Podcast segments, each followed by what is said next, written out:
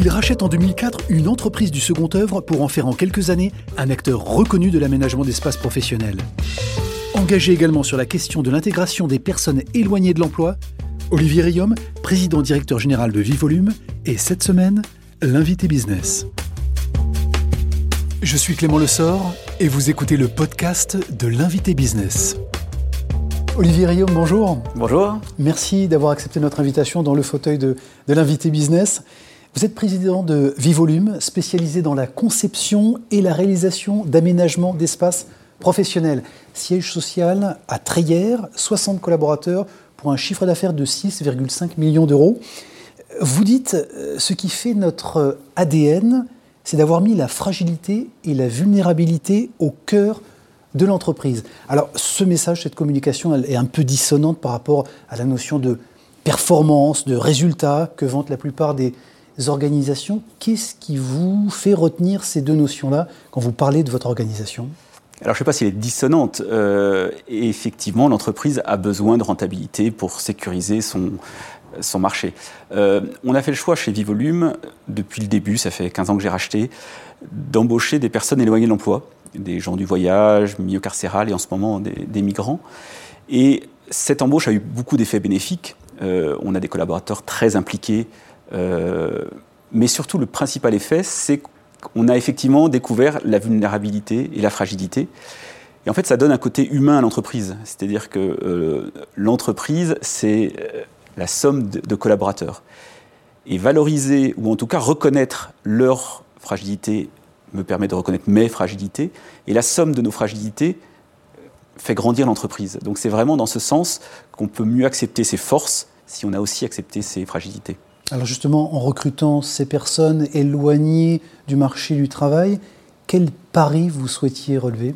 Alors au début, c'était un peu opportuniste. J'avais besoin de recruter. Dans, et, euh, et, vous aviez du mal à, trouver et J'avais du mal à recruter, à recruter des collaborateurs. On m'a proposé une première personne euh, du milieu carcéral. J'ai eu une certaine réticence. Et puis j'ai trouvé euh, un collaborateur hyper impliqué, qui avait une revanche à prendre et qui avait vraiment envie de s'investir. Euh, et puis ça donnait du sens à, l'entreprise. L'entreprise est un vrai facteur d'intégration sociale. Et, voilà, ça, nous donnait vraiment du sens. et donc j'ai donné cette impulsion. Et puis après, c'est mes collaborateurs qui, beaucoup, retrouve du sens euh, dans l'entreprise et il se passe des belles histoires, des, cours de français qui peuvent être donnés le soir ou un accompagnement. Olivier Riom, est-ce que c'est un management singulier que vous avez pour accueillir ces, personnes, ces profils-là? On a accompagné euh, effectivement ces, personnes. On a d'abord formé nos chefs de chantier à, euh, accueillir une personne un peu différente sur un savoir-être et pas un savoir-faire, alors que dans le bâtiment, c'est souvent sur le savoir-faire. Euh, on leur a appris le, faire savoir, transmettre. Et puis, on essaye d'avoir une grande tolérance, d'évaluer une personne sur sa compétence, son implication. La formation, justement, et l'intégration ou l'insertion par le travail, vous y croyez encore aujourd'hui dans une époque où ce travail se raréfie et où l'intelligence artificielle et la robotisation vont justement contribuer à faire disparaître cette notion? Euh, L'intelligence artificielle ne va pas tout remplacer, elle va remplacer beaucoup de métiers. Dans le bâtiment, peut-être un peu moins, parce qu'il faut quand même des compagnons pour poser la peinture et le sol et, le placo.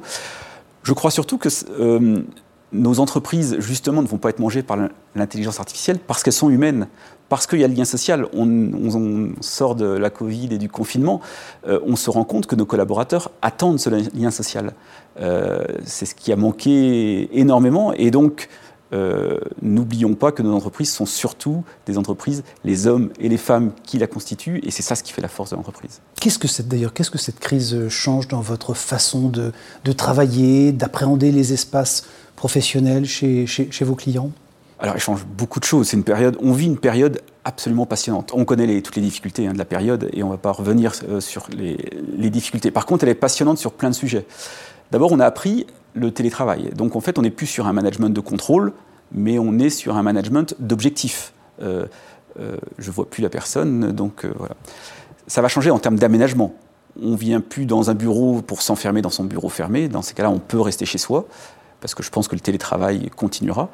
Euh, mais si on vient à l'entreprise, c'est pour faire autre chose. C'est de la créativité, c'est pour faire du lien social. Donc on travaille beaucoup avec nos clients aujourd'hui sur qu'est-ce qu'on veut faire, qu'est-ce qu'on veut dire à travers l'entreprise, quel message, pourquoi on vient travailler et comment on aménage les bureaux. Donc ça va, ça va vraiment changer.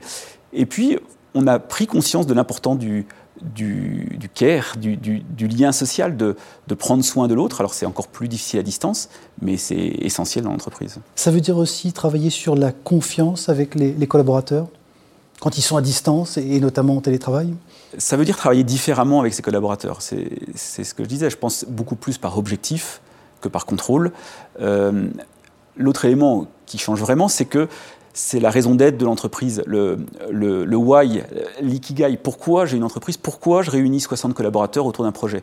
Est-ce que c'est juste pour gagner leur vie, euh, pour construire des choses, ou est-ce qu'il y a autre chose? Et je pense vraiment que cette réflexion sur pourquoi on est ensemble, une communauté d'hommes et de femmes, à travailler sur un projet, est essentielle dans les entreprises de demain. Est-ce que les protocoles euh, sanitaires qui vont peut-être se renforcer, en tout cas dans les années à venir, ou une attention particulière justement à ces aménagements d'espace, signent la fin des bureaux ouverts? Est-ce que vous allez cloisonner plus, que jamais les espaces chez Vivolume alors, d'abord, on va faire ce que nos clients attendent. On, on réfléchit avec nos clients, on n'impose jamais un aménagement. Pour moi, c'est plutôt la fin du bureau fermé c'est euh, dans l'entreprise, on va créer certes, euh, dans le respect des règles sanitaires, mais des espaces pour se retrouver, pour être créatif. Alors, la Covid nous a aussi permis de découvrir qu'il y a des super outils euh, pour être créatif. on fait des séances de design thinking avec nos clients, avec des logiciels, Klaxoon, Zoom ou n'importe quel autre logiciel. Mais c'est intéressant de profiter de cette crise en se disant qu'est-ce que j'apprends, qu'est-ce que j'en sors, et il y a beaucoup d'enseignements à en tirer. Je voudrais qu'on vienne quand même sur vos euh, engagements quand on parle évidemment d'intégration de ces personnes, on l'évoquait au début de notre euh, entretien. D'où vient justement cette envie, ou en tout cas cet acte d'entreprendre, très emprunté finalement de, philanthropie? D'où ça vient, je ne sais pas. Moi, effectivement, je pense que euh, dès le début, on a mis l'homme au centre de l'organisation, et c'est ce qui me motive. Euh, l'homme dans toute sa diversité, dans sa fragilité, on l'a dit, avec des personnes éloignées de l'emploi, mais aussi dans l'esprit de faire grandir euh, les collaborateurs, de les faire euh, voilà, s'épanouir dans l'entreprise. C'est ça ce qui a dicté un peu la, croissance de l'entreprise. Olivier Riom, il est déjà temps de passer à la séquence inspiration, effectivement, pour essayer de mieux comprendre ce qui peut guider nos chefs d'entreprise dans leurs décisions ou dans leurs actions au quotidien. Et bien, si on leur demandait tout simplement ce qui les inspire. Olivier Riom, justement, racontez-nous la dernière lecture qui vous a marqué, qui vous a inspiré. Alors j'ai relu le, livre de Charles Pépin, Les vertus de l'échec, relu parce qu'on l'avait déjà invité dans le cadre de 60 000 rebonds à intervenir. J'aime beaucoup ce petit livre qui, dans cette période de crise qu'on connaît, se dit comment je tire des enseignements, comment je, je profite des crises que je connais, comment je rebondis sur mes échecs, et je trouve que c'est un, petit livre avec plein de bonnes idées. Le dernier déplacement géographique, le dernier voyage que vous avez fait qui vous a marqué? Alors géographique, on bouge moins maintenant. Celui qui m'a marqué, c'est il y a tout juste un an. On est parti à San Francisco avec la région des Pays de la Loire euh, pour une learning expedition avec 25 entrepreneurs pour découvrir l'écosystème des startups San Francisco. Et c'est passionnant de voir l'agilité, leur capacité à tomber, à rebondir. Euh, allons vite, expérimentons. Et il y a beaucoup de choses, certaines choses à prendre chez nous. On ne peut pas tout copier, mais il y a des, belles, des beaux enseignements. Le dernier investissement, l'acquisition, le dernier achat qui fait sens pour vous? L'investissement, ce n'est pas, pas, un gros investissement financier, mais un gros investissement de sens. On a fait un potager d'entreprise, un, potager en permaculture. Euh, et je trouve que c'est super. Alors, on avait fait deux ans avant des ruches. Euh, probablement, on va aller plus loin, on va prendre des poules l'année prochaine. Cette année, on a fait un jardin potager en permaculture qui est super. D'abord, ça crée du lien social. On est ensemble avec les collaborateurs euh, à, jardiner. On invite nos clients.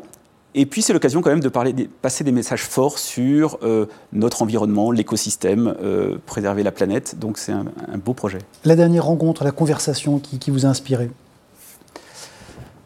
C'est peut-être pas la dernière, mais une qui m'a inspiré, c'est j'ai eu la chance on rencontre un moment difficile de rencontrer Philippe Pozzoli Borgo. On a beaucoup, la personne qui a inspiré le film Intouchable, qu'on voit souvent à Nantes parce qu'il vient deux fois par an.